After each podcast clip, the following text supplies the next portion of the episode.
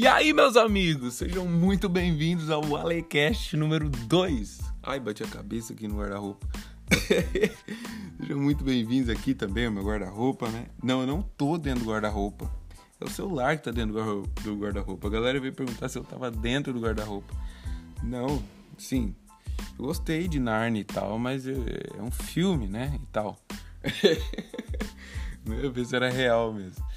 Então, é, eu tô muito feliz. Quem não deve estar tá feliz é meus vizinhos. Foi mal aí seu Polônio, que é 1h48 da manhã que eu tô gravando aqui.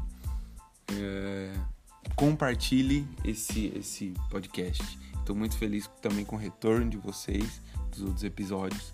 Hoje a gente vai continuar falando de escatologia. E esse episódio aqui é para você nunca mais boiar quando o assunto for fim dos tempos. Você nunca mais vai ser um boiante. Então é o seguinte, aperte os cintos, fica comigo até o final que eu garanto que vai ser incrível.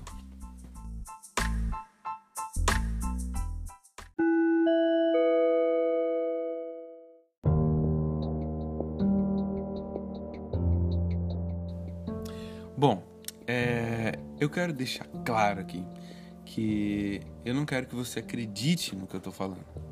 Porque eu tô falando. Eu quero que você pegue o que eu tô falando e coloque tudo à luz das escrituras. O que a gente vai fazer hoje é, resumidamente, assim, um, um, um resumo uh, de escatologia para você não, ficar com dúvida, sabe? Sabe aquelas nomenclaturas, aquelas, co aquelas coisas que dão dúvida? Eu quero esclarecer ao máximo isso para que isso seja um empurrão na sua jornada, sabe? Aquele empurrãozinho que falta. Como eu falei para vocês, eu era uma porta quando o assunto era fim dos tempos, escatologia, não entendia nada. E por isso eu tinha medo de me aproximar do assunto. Então eu me mantinha na ignorância ali, especulando uma coisa, especulando outra. Por exemplo, vou contar um caos aqui para vocês. Eu tinha um Twitter, eu fiz um Twitter uma vez, até hoje eu não tenho Twitter, olha isso. Eu tinha um Twitter uma vez, eu fiz o meu Twitter. E daí eu tava fuçando o Twitter, vendo como que era e tal. E daí eu fui lá nos, nos Trending Topics lá, os Trending Topics, que tava lá, fim do mundo começou na Austrália. Cara, eu gelei. Eu gelei, eu falei, me, não acredito eu entrei no bagulho. Eu entrei no bagulho para receber a notícia do fim do, do, do mundo acabando. Cara, eu traumatizei, velho. Eu não tenho Twitter até hoje, não tenho, não quero.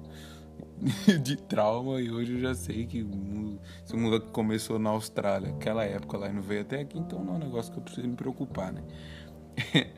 Mas vocês entendem? Quando a gente fica na, na, ignorância, a gente fica aprisionado pelo que os outros contam pra gente. Mas deixa eu contar um negócio pra vocês aqui. Nisso aqui você pode confiar.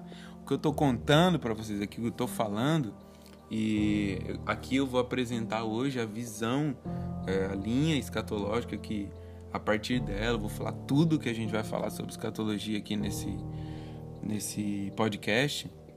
Vocês podem pegar ela e colocar a luz das escrituras. E o que você fala assim, Ale, o que você tava falando lá não tá de acordo com isso aqui, cara. Ó, oh, e, e aí? E daí a gente vai poder conversar sobre isso, mas a Bíblia, as escrituras, a revelação que Deus deixou pra gente. Deixa eu falar um negócio para vocês. A Bíblia não contém a palavra de Deus. Sabe, os ensinamentos que a gente pode pegar aqui ou ali, a Bíblia, as escrituras são a palavra de Deus. Cara, sangue de gente foi derramado para que essa para que esse livro chegasse até nós.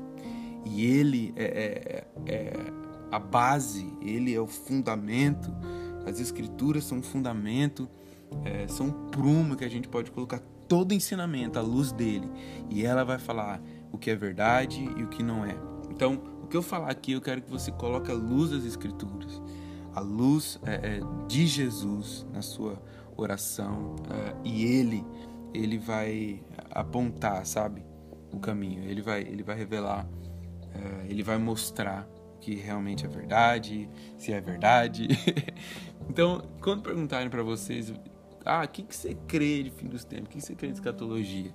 Ah, eu creio em tal coisa. Ah, por que, que você crê? Ah, porque o Ale falou. Não, não quero que você faça isso, sabe?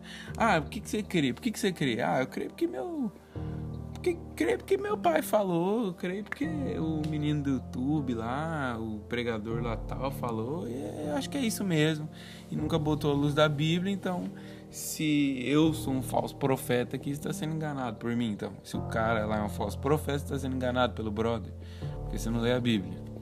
Você não, você não, você tá entendendo o que eu tô falando? Então é isso o principal.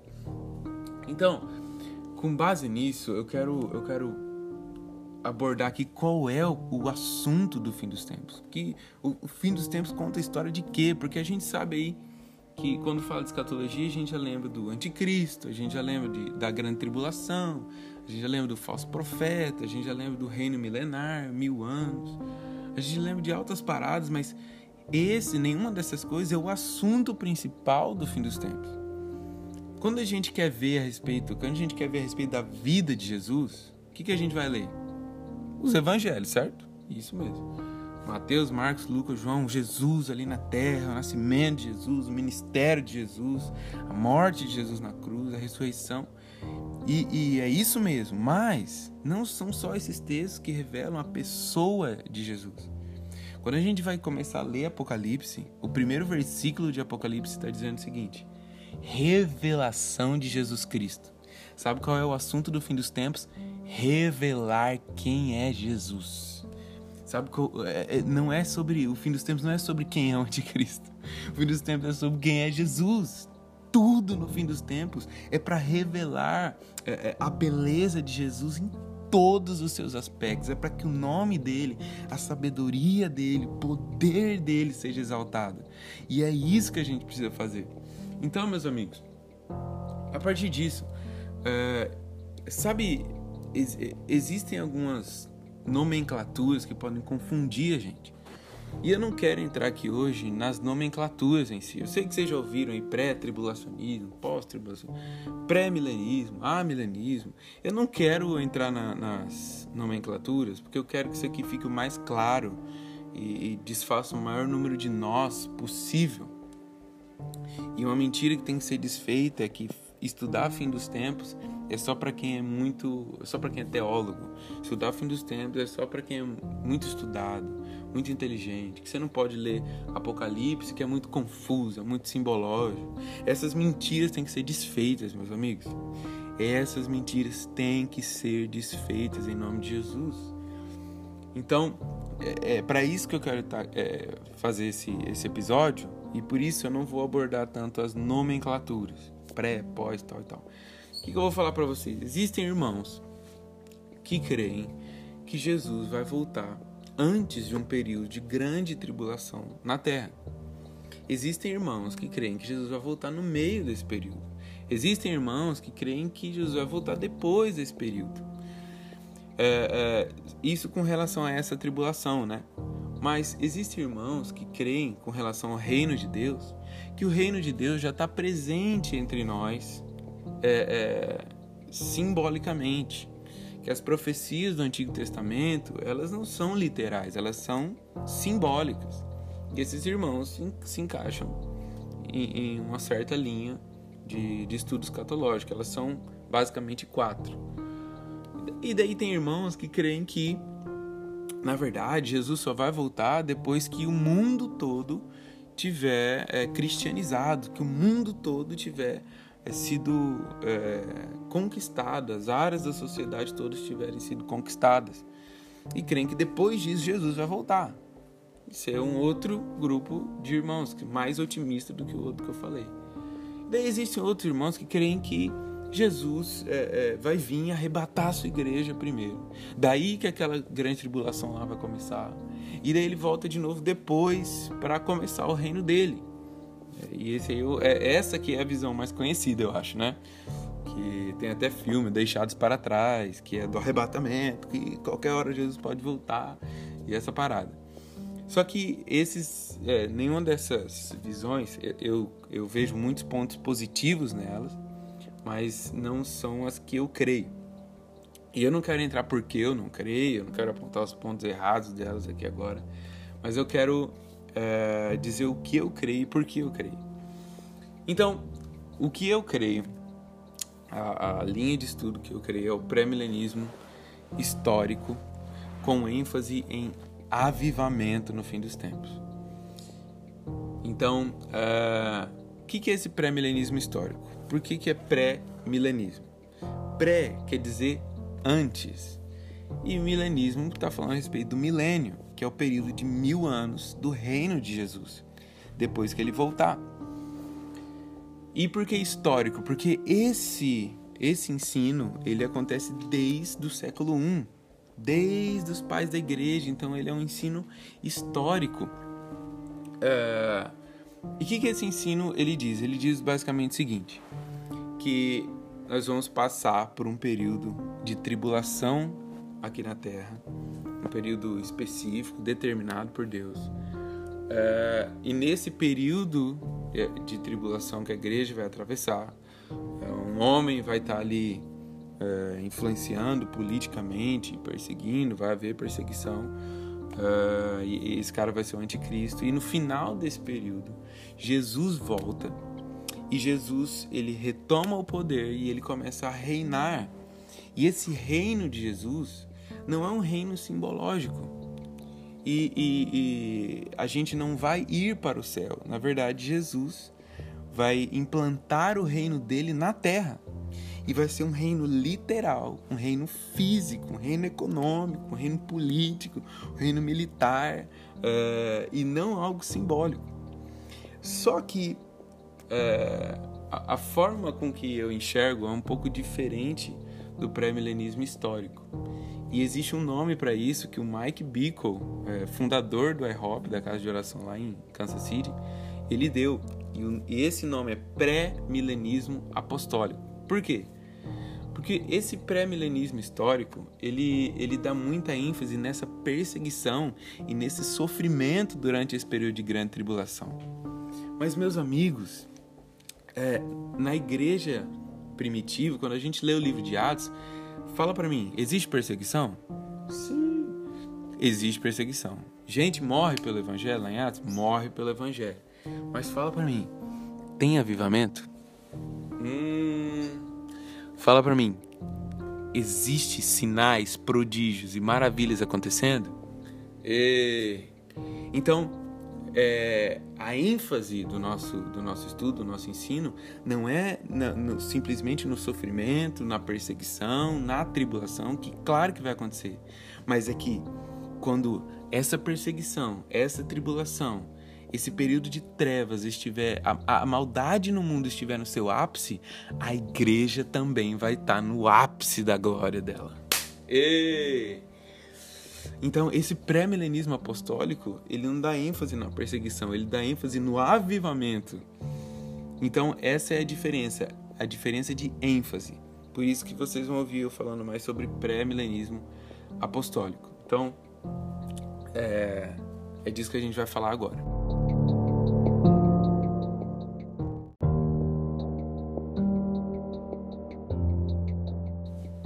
Por que pré-milenismo apostólico? Porque essa é a mensagem dos apóstolos. Essa é, na verdade, é a vida dos apóstolos. Por exemplo, lá em Atos 4, os apóstolos estão pregando o evangelho. Eles são presos, são levados é, ao sinédrio para ser açoitados. E falam para eles: ó, oh, se vocês não pararem de pregar, a gente vai matar vocês. E daí Pedro, é, é, Pedro e João viram e falam assim: é, a nós cabe obedecer mais a Deus ou aos homens? Porque a gente não pode deixar de falar do que temos visto e ouvido. Beleza, eles são liberados depois de ser açoitados. Eles ficam contentes de serem, terem sido considerados dignos de sofrer por Jesus. Eles começam a celebrar. E quando eles se reúnem lá onde os outros irmãos estavam reunidos, eles começam a orar. E lá no final do capítulo 4 de Atos, eles oram o seguinte: Senhor, estende as suas mãos para curar realiza sinais, prodígios e maravilhas. Ouve as ameaças que eles estão fazendo para a gente e realiza sinais, prodígios e maravilhas. E fala que tremeu o lugar onde estavam reunidos e todos saíram com ousadia a proclamar o evangelho. Tinha perseguição? Fala para mim. Tinha sofrimento? Fala para mim. Mas tinha glória. Tinha glória de Deus sendo manifesto, tinha o poder de Deus sendo manifesto tinham sinais que, que é, hoje em dia a gente não tem visto acontecer mais? Tinha. Meus amigos, é, a igreja de Atos, ela foi a primeira igreja. Mas existe a última igreja que vai ser a igreja de Apocalipse. E a promessa é que o que aconteceu em Atos, o que aconteceu lá ali no cenáculo em Atos 2, o que aconteceu em Jerusalém, Samaria, aconteça em toda a terra, em proporções globais. Então, é, sabe, às vezes a, a nossa geração não consegue conciliar glória com sofrimento, sabe? Se eu tô sofrendo, então não, não, não tem como ter a glória de Deus se manifestando. Se eu tô num momento de sofrimento, não tem como, porque as, a Deus só, a bênção de Deus só está sobre mim, Deus só, o sorriso de Deus só está sobre mim quando está tudo bem, quando eu estou feliz, quando eu estou bem. Mas se eu estou no momento em que eu estou sofrendo, então não, não tem como, não tem como Deus se manifestar, não tem, sabe? Isso isso não é real. E, e lá em é, Mateus 13, lá em Mateus 13 tem a parábola Jesus conta a parábola do joio e do trigo. E a parábola do joio e do trigo, a maioria de nós conhece, certo? É semeado o trigo, e daí vem um inimigo e, e semeia o joio. Só que a gente vê assim, ó, isso quer dizer, irmãos, que tem pessoas que o diabo plantou no meio da igreja. Tem pessoas que o diabo colocou ali perto de você, e não sei o quê. Mas quando Jesus vai explicar a parábola, ele fala que o campo em que o joio e o trigo foram semeados é o mundo. O, o trigo são os filhos de Deus, os joios são os filhos é, do maligno. Então, olha só, o campo é o mundo, não é a igreja. E, e daí alguém vai querer lá arrancar o trigo e separar do joio. E a parábola fala o seguinte: que se tentar arrancar o, o, o joio Agora é perigoso arrancar, arrancar o trigo junto. Então espera os dois crescerem e amadurecerem para o dia da ceifa. Olha só, joio, a maldade. A maldade vai atingir a sua maturidade. Mas quando, enquanto a maldade está crescendo e atingindo a sua maturidade, o trigo está crescendo na mesma medida. Então, quando a maldade no mundo atingir o seu ápice, a glória da igreja também atinge o seu ápice. É ao mesmo tempo, ao mesmo tempo perseguição, ao mesmo tempo ápice da maldade no mundo, mas ao mesmo tempo período de maior glória da igreja, o período em que Jesus mais vai se manifestar através da igreja, o período do maior avivamento de todos os tempos. É disso que a gente está falando. É disso que o pré-milenismo apostólico fala, e é, e é isso que eu creio, e é por isso que eu creio.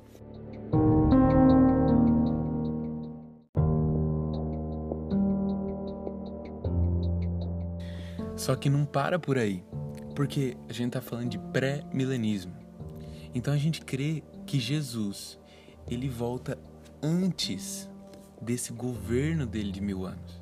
Então Jesus volta e inicia esse reino, o reinado dele, por mil anos.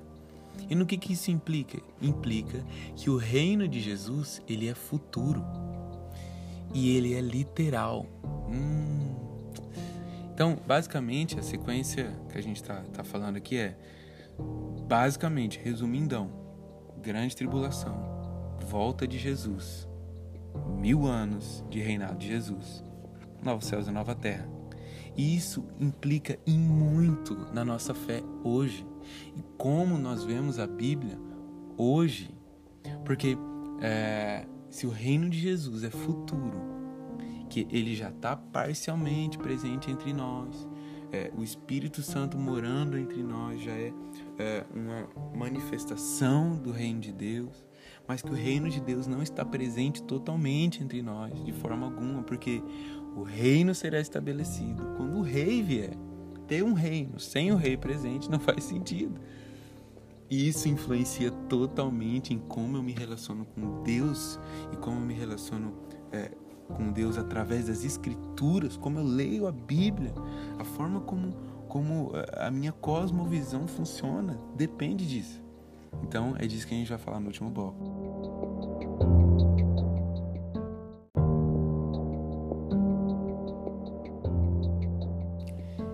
Então, o que quer dizer ter essa visão mais futurista da Bíblia? Quer dizer, meus amigos, que provavelmente você já passou por muitos textos do Antigo Testamento e principalmente do Antigo Testamento e você não entendeu muito bem do que eles estavam falando porque você tentou aplicar aquele texto à primeira vinda de Jesus e ele não fez muito sentido. Talvez você passou por um salmo e o salmo não fez muito sentido. Será que era para época só? Será que você já passou por textos do Novo Testamento e falou assim: não, isso aí já se cumpriu, não, isso aí já aconteceu ao longo da história?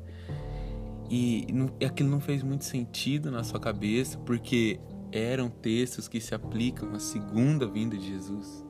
E o que quer dizer ser literal? Quer dizer que não é simbológico, não é simplesmente uma história para aplicar na vida dos irmãos durante uma pregação. É claro que essa pregação, é, onde eu aplico o texto simbolicamente na sua vida, que eu vou dar um exemplo agora aqui, é, é válida, mas existe um cumprimento literal. Jesus vai voltar literalmente. Jesus vai voltar fisicamente. Jesus tem um corpo físico real, um corpo físico glorificado. Jesus vai reinar a partir de uma cidade real que se chama Jerusalém. Ele vai ter um trono real, cara. O reino de Jesus será político, militar, físico, é, econômico. Então, essas coisas, cara, fascinam o meu, o meu coração, sabe? É, quando, quando eu descobri isso, eu acho que eu, é, foi uma verdadeira revolução na minha vida. E eu espero que seja para você também. Então, eu quero que você é, abra a sua Bíblia aí. É, você que tem como anotar, você que tem como é, pegar uma caneta, um lugar para anotar. Eu quero que a gente abra lá em Zacarias 9. E vocês vão embarcar aí numa viagem junto comigo. Zacarias 9, versículo 9. Está escrito o seguinte: Alegra-te demasiadamente, ó cidade filha de Sião. Exulta, ó filha de Jerusalém. Eis que o teu rei vem a ti. Ele é justo e traz salvação. Ele é humilde e vem montado sobre um jumento, um potro sagrado cria de jumento. Vamos parar por aqui, vamos parar aqui no 9. Agora me responde aí do outro lado. Esse texto já se cumpriu, sim ou não? O, o, é, alguém entrou já em Jerusalém montado num jumento? Sim ou não? Sim, não é? Então, olha só, a gente está olhando para um versículo que já se cumpriu. Então, existem sim textos, profecias que já se cumpriram. Mas o versículo, o, o texto continua versículo 10 e diz o seguinte: Ele destruirá os carros de guerra de Efraim e os cavalos de Jerusalém e os arcos de batalha serão todos quebrados. Ele anunciará Shalom, paz e prosperidade às nações, e o seu domínio se estenderá de mar a mar e desde o rio Eufrates até as extremidades da terra. Vamos lá. Os arcos de guerra foram quebrados contra Jerusalém. Existe paz lá em Jerusalém? É, é, o, o Senhor já está dominando sobre toda a terra a partir de Jerusalém, de mar a mar? Isso já aconteceu? Não, cara. É, isso não aconteceu. É, talvez a gente que vive aqui no Ocidente não tenha noção do, do tamanho da guerra e do conflito que está acontecendo lá no Oriente Médio. Mas isso ainda não aconteceu. E olha só, olha que incrível como essa sempre foi a visão. E a gente achou que os caras estavam errados. Lá em, em, em Mateus 21, Jesus está entrando na cidade montado num jumento. Sim ou não? Vocês lembram disso? Ele fala assim para os meninos: vai lá, pega um. Vai ter um burrinho amarrado lá, vocês pegam. Fala que, que vai ser. que a gente vai usar aqui. E Jesus começa a entrar na cidade e o povo começa a aclamar ele como rei. E quanta, quantas pregações eu já vi assim? É porque os judeus estavam esperando um, um um rei militar, estava esperando alguém e não era isso.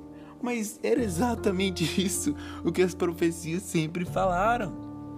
Então era isso que eles estavam esperando, eles não estavam errados por esperar isso. E daí o Jesus entra na cidade, eles, Osana, Osana, bendito que vem em nome do Senhor. Ele veio libertar a gente, ele veio tirar a gente do, do, do domínio de Roma, é o nosso rei, é o Messias. É, é, o Messias sempre foi esperado como um rei guerreiro que viria libertar o seu povo. Só que de repente Jesus está entrando na cidade, na entrada triunfal dele.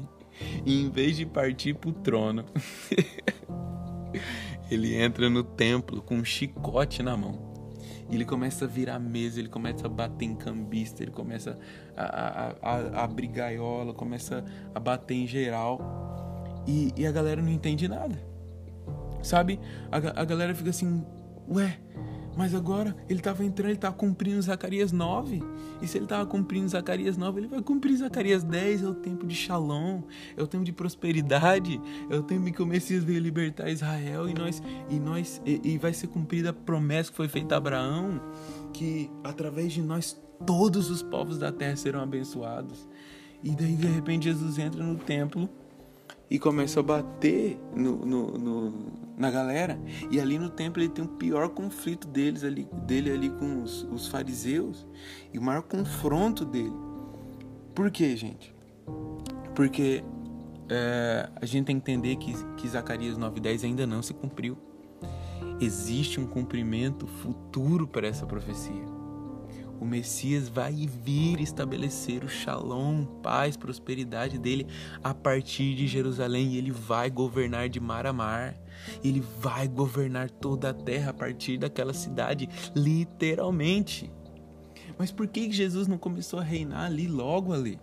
Porque, meus amigos, é, antes de estabelecer esse reino político, militar, econômico e todos os aspectos de um reino, Jesus, é, mais do que isso, ele quer que nós, o seu povo, que antes eram só os judeus e agora nós, os gentios, fomos enxertados através da fé. É, o desejo dele é que nós reinemos junto com eles, junto com ele. Por isso, Jesus entra no templo e começa a tratar com os sacerdotes. Se Jesus começasse a reinar ali naquele momento, não haveria ninguém preparado para reinar junto com ele. Porque, primeiro, nossos pecados ainda não teriam sido remidos. Segundo, nós não seríamos uma noiva madura para reinar junto com Ele. Então Jesus ele entra ali é, é, tratando com os sacerdotes, porque ele vai apresentar nos últimos dias uma igreja gloriosa que vai estar pronto para sofrer junto com ele, mas também para reinar e governar as nações junto com ele. E, e ele está preparando essa igreja agora mesmo. Sabe, ele está levantando essa igreja na terra agora mesmo. Então, quando Jesus sai ali do, do, do templo, em Mateus 23, ele vai para o Monte das Oliveiras e ele começa a ensinar o sermão mais preciso e o sermão mais importante sobre o fim dos tempos, que é Mateus 24 e 25. Então, para finalizar, olha só como isso é importante. É os quatro evangelhos que falam principalmente aí da, da, primeira vinda de Jesus, juntos, eles têm 89 capítulos. Eu quero que você chute, chute aí, quantos capítulos você acha que na Bíblia tratam da segunda vinda de Jesus? Olha só, quantos capítulos existem na Bíblia que tratam da segunda vinda de Jesus? Fala o número. Cara, são 150 capítulos na Bíblia que tratam da segunda vinda de Jesus. Sabe quantos desses 150 capítulos é, estão no Novo Testamento? Ó, você pode falar aí que 22 já é pelo menos 22, são 22 livros de Apocalipse. Mas quantos desses 150 capítulos estão no Novo Testamento? Desses 150 capítulos, 35 estão no Novo Testamento. Quer dizer que existem 115 capítulos no Antigo Testamento que tratam da segunda vinda de Jesus, que podem ter passado despercebido aos nossos olhos, porque a nossa cosmovisão, a nossa visão total sobre o fim dos tempos ainda não estava formada. E a gente passou por eles e é, a gente não, não se achou na obrigação de, dar, de, de, de discernir nada, de entender nada sobre eles, e passou e leu, às vezes nem leu. E muitas vezes isso prejudica muito o nosso relacionamento com o Antigo Testamento. Porque a gente acha que o Antigo Testamento é somente uma sombra do Novo. Isso não é verdade, cara. Sabe, uh, eu tenho certeza que o que a gente vai conversar aqui e a gente vai conversar bastante porque o próximo episódio vai ser perguntas e respostas. Eu vou abrir lá no Instagram é, caixinha de perguntas lá nos stories, vocês vão me perguntar e eu vou responder aqui no podcast a pergunta, a dúvida de vocês. Se for muito grande, manda no meu direct e a gente vai responder aqui no podcast qualquer dúvida, qualquer pergunta de qualquer tipo. Esse vai ser o nosso próximo episódio. Então, é isso, compartilha esse podcast, compartilha esse episódio nos seus stories, manda no, no, no WhatsApp para alguém, compartilha para o máximo de pessoas que você puder, que eu tenho certeza que isso vai abençoar a vida de muita gente, vai fazer com que muitos corações sejam aquecidos pelo Espírito Santo.